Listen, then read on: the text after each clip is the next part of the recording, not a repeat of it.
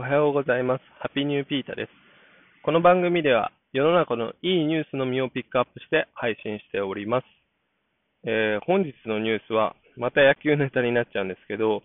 あの、アシックスというメーカーが軟式の野球なんですけど、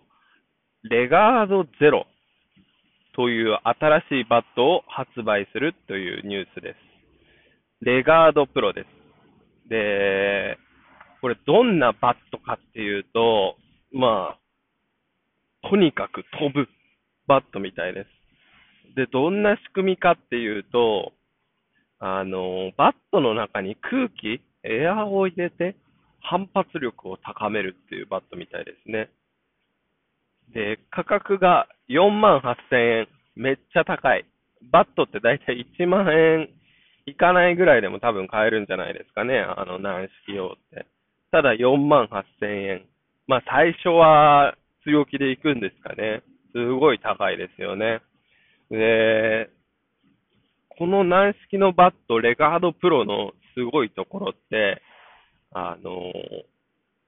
バットってどんどん劣化していくんですよね。あの、特に軟式のバットって、あの、ウレタンの素材かな？を使ってて、まあ、日に当たったりとか、何回も打って衝撃与えることで、どんどん悪くなっていくみたいで、だけど、このレガードプロは、えっと、バットに穴が開いてて、そこに多分専用のものかなんかでエアーを入れると、何回もその反発力を回復する。で、さらに、そのエアーを、エアーを入れた状態っていうのは、普通のバットよりも反発力が強いと。で、この記事読んでみると、軟式のボールが一番飛ぶ仕組みって、あの、ボールとバットが当たった時に、いかにバットが変形しないか、凹まないか、曲がらないかってところで、で、このエアーを入れて、バットの中を空気でパンパンにすることで、バットの形状があまり変わらずにスイングができると。それでボールが飛んでいけると。そういう仕組みみたいですね。で、これはまあいいニュース。うん。やっぱり技術の進歩と野球やる人って遠くに打球飛ばすことが夢というか目標の一つだと思うので、その一助となるっていうことではいいニュースですよね。僕もちょっと使ってみたいですね。すごい、これは、うん、確かに考えつかなかった。あの、世の中の再利用のエコとか、これだってずっとエアー入れれば使えるんですもんね。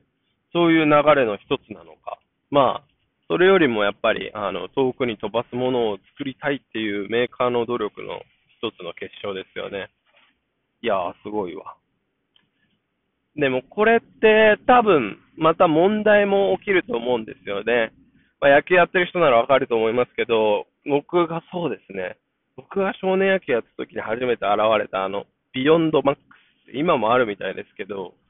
これもまた革命でしたよね。金属バットの、あの、インパクトで当たる部分、そこがゴムになってるバットですよね。あれが出てきた時はもう衝撃でしたね。あの、打つ時にボフって音がして、カキンって音がしなくて、ちょっとなんか気持ち悪いんですけど、飛距離はやっぱ違いましたね。で、あの、僕内野守ってたんですけど、だいたいショートとかセカンド。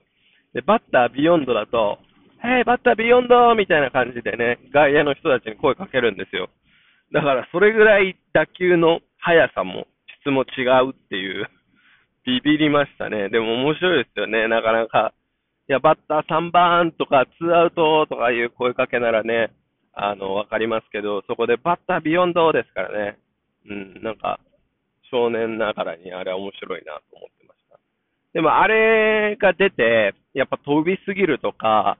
そういった問題で、公平不公平の問題で、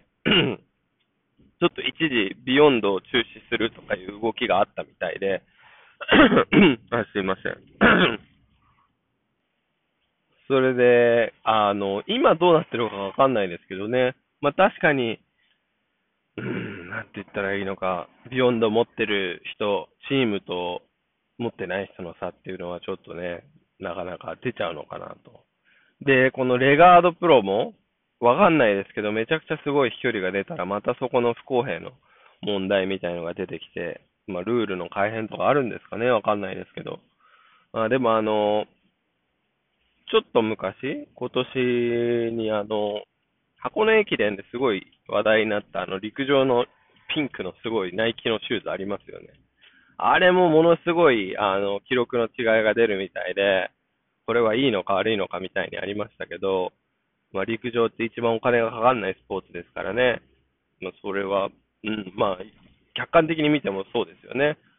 正直なところ、靴だけあれば走れると。でもそこでまた経済的格差が生まれてしまうんじゃないか。あの靴もめちゃくちゃ高いみたいです。だから、あの、新しいテクノロジーをね、搭載したあの道具ってすごい高いんですよね、最初。